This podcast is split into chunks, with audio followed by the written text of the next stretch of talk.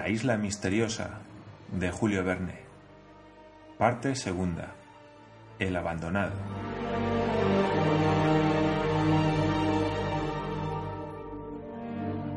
Capítulo 14. Exploran Tabor y encuentran un hombre salvaje. Pencroff, Harbert y Gedeon Spilett se quedaron silenciosos en aquella oscuridad. Pencroff echó yescas y encendió un montón de hojas secas. Aquella claridad alumbró durante un instante una pequeña vivienda que parecía absolutamente abandonada. En el fondo había una chimenea tosca con cenizas frías y un brazado de leña seca.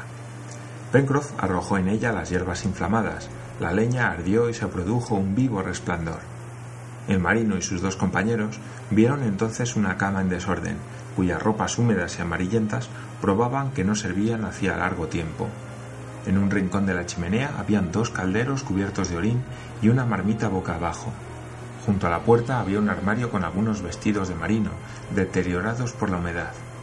En una mesa un cubierto de estaño y una Biblia, también enmohecida, y en un rincón algunos instrumentos, una pala, un azadón, un pico, dos escopetas de caza, una rota, en una tabla, formando un estante, un barril de pólvora intacto, otro de plomo y varias cajas de pistones, todo cubierto de una espesa capa de polvo que quizás se había acumulado durante largos años. No hay nadie, dijo el corresponsal. Nadie, exclamó Pencroff. Hace tiempo que esta casa no está habitada, observó Harbert. Sí, mucho tiempo, añadió el periodista. Señor Spilett, dijo Pencroff, en vez de volver a bordo, creo que será mejor pasar la noche en esta habitación. Tienes razón, Pencroff, dijo Gedeon Spilett. Y si vuelve su propietario, no creo que pueda quejarse de que le hayamos ocupado el sitio. No volverá, dijo el marino volviendo la cabeza. ¿Cree usted que ha abandonado la isla? preguntó el periodista. Si hubiera abandonado la isla, se habría llevado las armas y los instrumentos. ¿Sabe la estimación de estos objetos, que son los únicos restos del naufragio? No, no, repitió el marino con acento de convicción. No ha dejado la isla. Si se hubiera salvado en una canoa hecha por él, todavía con menos razón podía haber abandonado estos objetos de primera necesidad. No, sostengo que está en la isla. ¿Vivo? preguntó Harbert. ¿Vivo o muerto? Pero si está muerto, supongo que no se habrá enterrado a sí mismo, dijo Pencroff, y encontraremos al menos sus restos. Se acordó pasar la noche en la vivienda abandonada, la cual podría caldearse suficientemente por medio de la provisión de leña que se hallaba en un rincón. Cerrada la puerta, Pencroff, Harbert y Gedeon Spilett, sentados en un banco, hablaban poco, pero pensaban mucho. Hallábanse en esa disposición de espíritu en que hay motivo para suponerlo todo como para esperarlo todo, y escuchaban todos los rumores que podían llegar del exterior. Si la puerta se hubiera abierto de repente y se hubiera presentado un hombre a su vista, no les habría sorprendido el espectáculo, a pesar de los indicios de abandono que veían en la vivienda, y estaban preparados para estrechar las manos de aquel hombre, las de aquel náufrago, las de aquel amigo desconocido a quien esperaban. Pero no se oyó ningún ruido, la puerta no se abrió y así transcurrieron las horas. Qué larga pareció la noche al marino y a sus dos compañeros. Solo Harbert había dormido dos horas, porque a su edad el sueño es una necesidad. Los tres estaban impacientes por continuar su exploración de la víspera y registrar el islote hasta en sus rincones más secretos. Las consecuencias deducidas por Pencroff eran absolutamente justas, y puesto que la casa estaba abandonada y los útiles y las armas y municiones se encontraban en ella todavía, era casi cierto que su huésped había sucumbido. Convenía buscar sus restos y darle sepultura cristiana. Amaneció. Pencroff y sus dos compañeros procedieron inmediatamente al examen de la vivienda. Estaba edificada en una posición escogida con mucho acierto, a espaldas de una pequeña colina, abrigada por cinco o seis magníficos árboles. El hacha de los constructores había arreglado una ancha glorieta que permitía a las miradas extenderse hacia el mar. Un pequeño prado rodeado de una empalizada medio arruinada conducía a la playa, a la izquierda de la cual se hallaba la desembocadura del arroyo. La construcción era de tablas y podía verse fácilmente que procedían del casco o del puente de un buque. Era probable que hubiera sido arrojado a la costa un buque desamparado y que por lo menos un hombre de la tripulación se había salvado, construyéndose aquella morada con los restos del buque y con los útiles que habían tenido a su disposición. Se vio más evidente todavía cuando Gedeón Spilett, después de haber dado la vuelta a toda la habitación, notó en una tabla, probablemente una de las que formaban el piso del buque náufrago, estas letras medio borradas. Brr, tan, a. Britannia, exclamó Pencroff, que acudió a la voz del corresponsal. Es un nombre común a muchos buques, y no podría decir si este era inglés o norteamericano. Poco importa Pencroff. Poco importa, añadió el marino, y el que ha sobrevivido a la tripulación, si vive todavía, será salvado por nosotros cualquiera que sea el país a que pertenezca. Pero antes de continuar nuestra exploración, volvamos al Buenaventura. Se había apoderado de Pencroff cierta inquietud respecto de su embarcación. Si el islote estuviera habitado y algún habitante se hubiera apoderado de ella, pero después se encogió de hombros comprendiendo que era una suposición inverosímil. De todos modos, no desagradaba al marino almorzar a bordo. El camino, trazado ya, no era largo, apenas una milla. Se pusieron en marcha, registrando con la mirada los bosques y las espesuras a través de los cuales veían centenares de cabras y cerdos. Veinte minutos después de haber salido de la casa, Pencroff y sus compañeros volvían a ver la costa oriental de la isla y el Buenaventura, cuya ancla mordía profundamente la arena. Pencroff no pudo contener un suspiro de satisfacción. Al fin y al cabo, aquel buque era su hijo, y los padres tienen derecho a inquietarse con frecuencia más de lo justo. Subieron a bordo y almorzaron de forma que no tuvieran necesidad de comer hasta bien tarde. Y terminado el almuerzo, continuaron la expedición suspendida con cuidado minucioso. Era probable que el único habitante del islote hubiera sucumbido. Pencroff y sus compañeros buscaban más bien un muerto que un vivo, pero sus investigaciones fueron vanas. Durante la mitad del día registraron inútilmente los bosques que cubrían el islote. Había que suponer que, si el náufrago había muerto, no quedaba ningún vestigio de su cadáver y que, sin duda, alguna fiera había devorado hasta el último hueso. Mañana al amanecer nos haremos a la vela, dijo Pencroff a sus dos compañeros, que hacia las dos de la tarde se habían tendido a la sombra de un grupo de pinos para descansar unos instantes. Creo, añadió Harbert, que sin ningún escrúpulo podemos llevarnos los utensilios que han pertenecido al náufrago.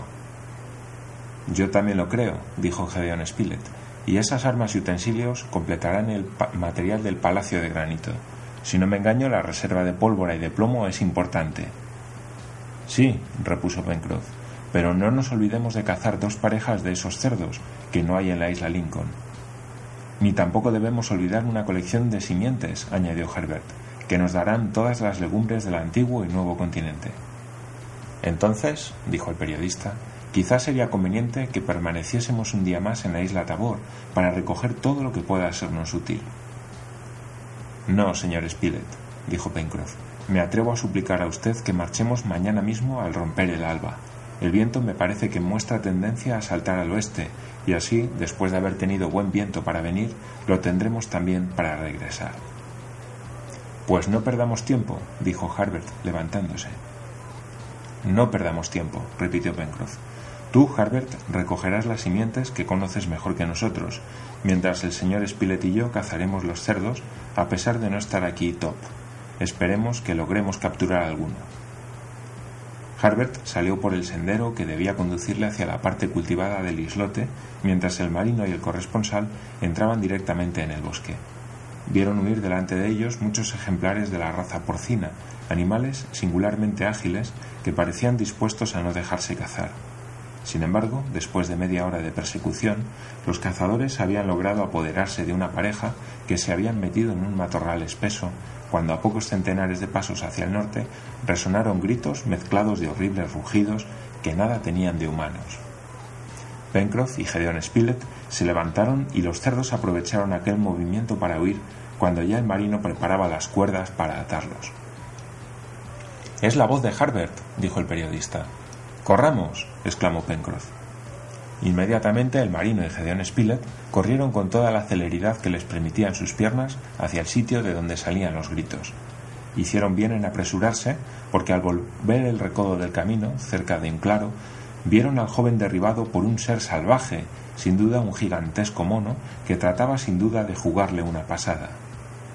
Arrojarse sobre el monstruo, tirarlo al suelo, arrancar a Harbert de sus manos y mantener derribada en el suelo a la fiera fue asunto de un instante para Pencroff y Gedeon Spilett. El marino tenía una fuerza hercúlea y el periodista era también muy robusto y a pesar de la resistencia del monstruo quedó atado de manera que le fue imposible hacer ningún movimiento.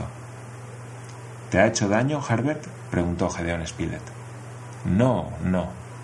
Si te hubiera herido ese mono, exclamó Pencroff. Pero si no es un mono, contestó Harbert. Al oír estas palabras, Pencroff y Gedeon Spilett miraron al ser que yacía en el suelo. En efecto, no era un mono, era una criatura humana, un hombre. Pero qué hombre, un salvaje en toda la horrible acepción de la palabra, y tanto más espantoso cuanto que parecía haber caído en el último grado de embrutecimiento cabellera enmarañada, barba inculta que le bajaba hasta el pecho, cuerpo casi desnudo, salvo un pedazo de manta rodeada a la cintura, ojos feroces, manos enormes, uñas desmesuradamente largas, color de caoba oscuro, pies endurecidos como si estuviesen hechos de cuerno. Tal era la miserable criatura a la cual, sin embargo, era preciso llamar hombre pero había derecho para preguntar si en aquel cuerpo existía todavía un alma racional o si era el vulgar instinto del bruto lo único que había sobrevivido en él. ¿Está seguro de que esto es un hombre o de que lo haya sido? preguntó Pencroff al periodista. Ah, no se puede dudar, contestó éste. ¿Será el náufrago? dijo Harbert. Sí, repuso Gedeon Spilett, pero el desdichado no tiene nada de humano el corresponsal decía la verdad. Era evidente que si alguna vez el náufrago había sido un ser civilizado, el aislamiento lo había convertido en salvaje y quizá en una cosa peor, en un verdadero orangután, el hombre de los bosques. Roncos sonidos salieron de su garganta a través de los dientes, que habían adquirido la agudeza de los animales carnívoros, hechos para masticar la carne cruda. La memoria debía haberle abandonado y también el arte de servirse de los instrumentos, de las armas y de la leña para hacer fuego. Se veía que era robusto y flexible, pero que todas sus cualidades físicas se habían desarrollado en él con detrimento de las cualidades morales. Gedeón Spilett le habló, pero al parecer no comprendía, ni siquiera le escuchaba. Sin embargo, el corresponsal, mirándole bien fijamente en los ojos, creyó observar que no se había extinguido en él completamente la razón. Entretanto, el preso no se movía ni trataba de romper las ligaduras. ¿Estaba aturdido por la presencia de aquellos hombres cuyo semejante había sido? ¿Se había despertado en algún rincón de su cerebro algún recuerdo fugitivo que le enlazase con la humanidad? Si se hubiera visto libre, ¿habría intentado huir o se habría quedado? No se sabe, pero no se trató la prueba, y después de haber contemplado al infeliz con atención, dijo Gedeón Spilett quien quiera que sea y quien quiera que haya sido o pueda ser este hombre, nuestro deber es llevarlo con nosotros a la isla Lincoln. Sí, contestó Harbert, y quizá a fuerza de cuidados podremos despertar en él algún destello de inteligencia. El alma no muere, dijo el corresponsal, y sería una satisfacción para nosotros arrancar del embrutecimiento a esta criatura de Dios. Pencroff movió la cabeza con aire de duda. En todo caso, hay que intentar la prueba, repuso el periodista. La humanidad nos lo ordena. Era su deber mostrarse civilizados y cristianos. Los tres comprendieron y sabían que Cyrus Smith aprobaría su conducta. ¿Lo dejaremos atado? preguntó el marino. Quizá andaría si le desatáramos los pies, dijo Harbert. Probemos, repuso Pencroff. Desataron las cuerdas que sujetaban los pies del preso, dejándole los brazos fuertemente atados. Se levantó por sí mismo y no dio muestras de querer huir. Sus ojos, secos, miraban a través a los tres hombres que marchaban a su lado y nada denotaba que recordarse haber sido ni ser su semejante. Un silbido continuo se escapaba de sus labios y su aspecto era feroz, pero no intentó poner resistencia. Por consejo de Spilett, aquel desgraciado fue llevado a su casa. Quizá la vista de los objetos que le pertenecían haría alguna impresión sobre él. Quizá bastaba una chispa de memoria para reavivar su pensamiento oscurecido, para encender el fuego apagado de su alma. La vivienda no estaba lejos, y en unos minutos llegaron, pero el preso no conoció nada y parecía que había perdido la memoria de todas las cosas. ¿Qué podía conjeturarse del grado de embrutecimiento en que había caído aquel infeliz, sino que su prisión en el islote era ya antiquísima y que después de haber llegado a él como ser racional, el aislamiento le había reducido a semejante estado? El periodista tuvo entonces la idea de encender fuego, creyendo que su vista le llamaría la atención, y en un momento iluminó el hogar una de aquellas llamaradas que atraen hasta a los animales. La vista de la llama pareció al principio fijar la atención del desdichado, pero en breve retrocedió y se extinguió su mirada inconsciente. Evidentemente no había nada que hacer, al menos entonces, más que llevarlo a bordo del Buenaventura, lo cual se hizo y quedó bajo la vigilancia de Pencroff. Harbert y Gedeon Spilett volvieron al islote para terminar sus operaciones y pocas horas después llegaron de nuevo a la playa llevando los utensilios y las armas, una colección de simientes de legumbres, algunas piezas de caza y dos parejas de cerdos. Todo quedó embarcado y el Buenaventura estuvo dispuesto para elevar el ancla, cuando comenzara la marea a la mañana siguiente.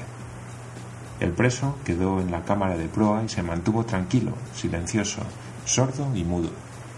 Pencroff le ofreció comida, pero rechazó la carne cocida que le fue presentada y que sin duda no le gustaba.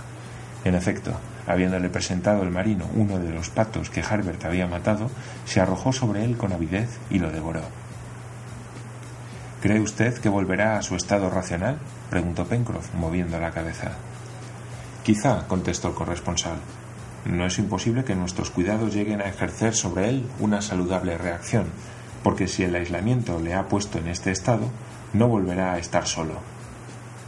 Hace sin duda mucho tiempo que el pobre hombre se encuentra en esta situación, dijo Harbert. Es posible, añadió Gedeon Spilett. ¿Qué edad tendrá? preguntó el joven. Es difícil calcular, repuso el periodista, porque es imposible ver bajo la espesa barba que le cubre la cara. Pero no es joven y supongo que debe tener por lo menos cincuenta años. ¿Ha observado, señor Spilett, cuán profundamente hundidos tiene los ojos? preguntó el joven. Sí, Harbert, pero son más humanos de lo que podía creerse por el aspecto de su persona. En fin, veremos, dijo Pencroff. Tengo curiosidad de saber el juicio que dará el señor Smith sobre nuestro salvaje. Veníamos a buscar una nueva criatura humana y nos llevamos un monstruo. En fin, uno hace lo que puede. Así pasó la noche, y si el prisionero durmió o no, nadie lo sabe. Pero en todo caso, aunque le quitaron las ataduras, no se movió. Era como esas fieras que quedan aturdidas en los primeros momentos de su captura y se enfurecen después. Al despuntar el día, que era el 15 de octubre, se produjo el cambio de tiempo previsto por Pencroff. El viento soplaba del noroeste y favorecía el regreso del Buenaventura, pero al mismo tiempo refrescaba y debía hacer más difícil la navegación. A las cinco de la mañana se elevó el ancla. Pencroff tomó un rizo en su vela mayor y puso la proa al este-nordeste para cinglar directamente hacia la isla Lincoln. El primer día de la travesía no ocurrió ningún incidente. El preso continuó tranquilo en la cámara de proa y como había sido marino parecía que las agitaciones del mar producían en él una especie de reacción saludable. ¿Recordaba alguna cosa de su antiguo oficio? En todo caso parecía tranquilo y admirado más bien que abatido. Al día siguiente, 16 de octubre, el viento refrescó muchísimo, subiendo aún más al norte y por consiguiente en una dirección menos favorable a la marcha del Buenaventura, que saltaba sobre las olas. Pencroff llegó a tener que aguantar todo lo posible, y aunque no decía nada, comenzó a alarmarse por el estado del mar que se rompía con estrépito y formando espuma sobre la proa de la embarcación. Ciertamente, si el viento no cambiaba, tardarían en llegar a la isla Lincoln mucho más tiempo del que habían empleado para ir a Tabor. En efecto, el 18 por la mañana hacía 48 horas que el Buenaventura salió de la isla Tabor y nada indicaba que estuviese en las aguas de la isla. Era imposible, además, calcular el camino recorrido ni atenerse a la estimación, porque la dirección y la celeridad habían sido muy irregulares. Veinticuatro horas después no había todavía ninguna tierra a la vista. El viento estaba de proa y la mar pésima, fue preciso manejar con rapidez las velas de la embarcación, acometida grandemente por golpes de mar. Hubo que tomar rizos y cambiar muchas veces las amarras corriendo pequeñas bordadas. El 18, una ola barrió la cubierta de Buenaventura y si sus pasajeros no hubieran tomado antes la precaución de atarse al puente, aquella ola los hubiera llevado. En aquella ocasión, Pencroff y sus compañeros, que estaban muy ocupados en desprenderse del oleaje, recibieron un auxilio inesperado del preso, el cual se lanzó por la escotilla como dominado por su instinto de marino, rompió los tablones de la borda con un golpe vigoroso de relinga para dar más pronta salida al agua que llenaba el puente, y una vez hecho esto y desembarazada la embarcación, volvió a su cámara sin haber pronunciado una palabra. Pencroff, Gedeón Spilett y Harbert, absolutamente estupefactos, le habían dejado moverse. Sin embargo, la situación era mala, y el marino tenía razón para creerse extraviado en aquel inmenso mar. La noche del día 18 al 19 fue oscura y fría. Sin embargo, hacia las 11 se calmó, disminuyó el oleaje y el Buenaventura, menos sacudido, adquirió mayor velocidad. Por lo demás, se había portado maravillosamente en el mar. Ni Pencroff, ni Gedeon Spilett, ni Harbert pensaron en dormir ni una hora siquiera. Velaban con cuidado, porque o la isla Lincoln no podía estar lejos y debían verla al día siguiente al despuntar el día, o el Buenaventura, arrastrado por algunas corrientes, había derivado a Sotavento y era casi imposible rectificar su dirección.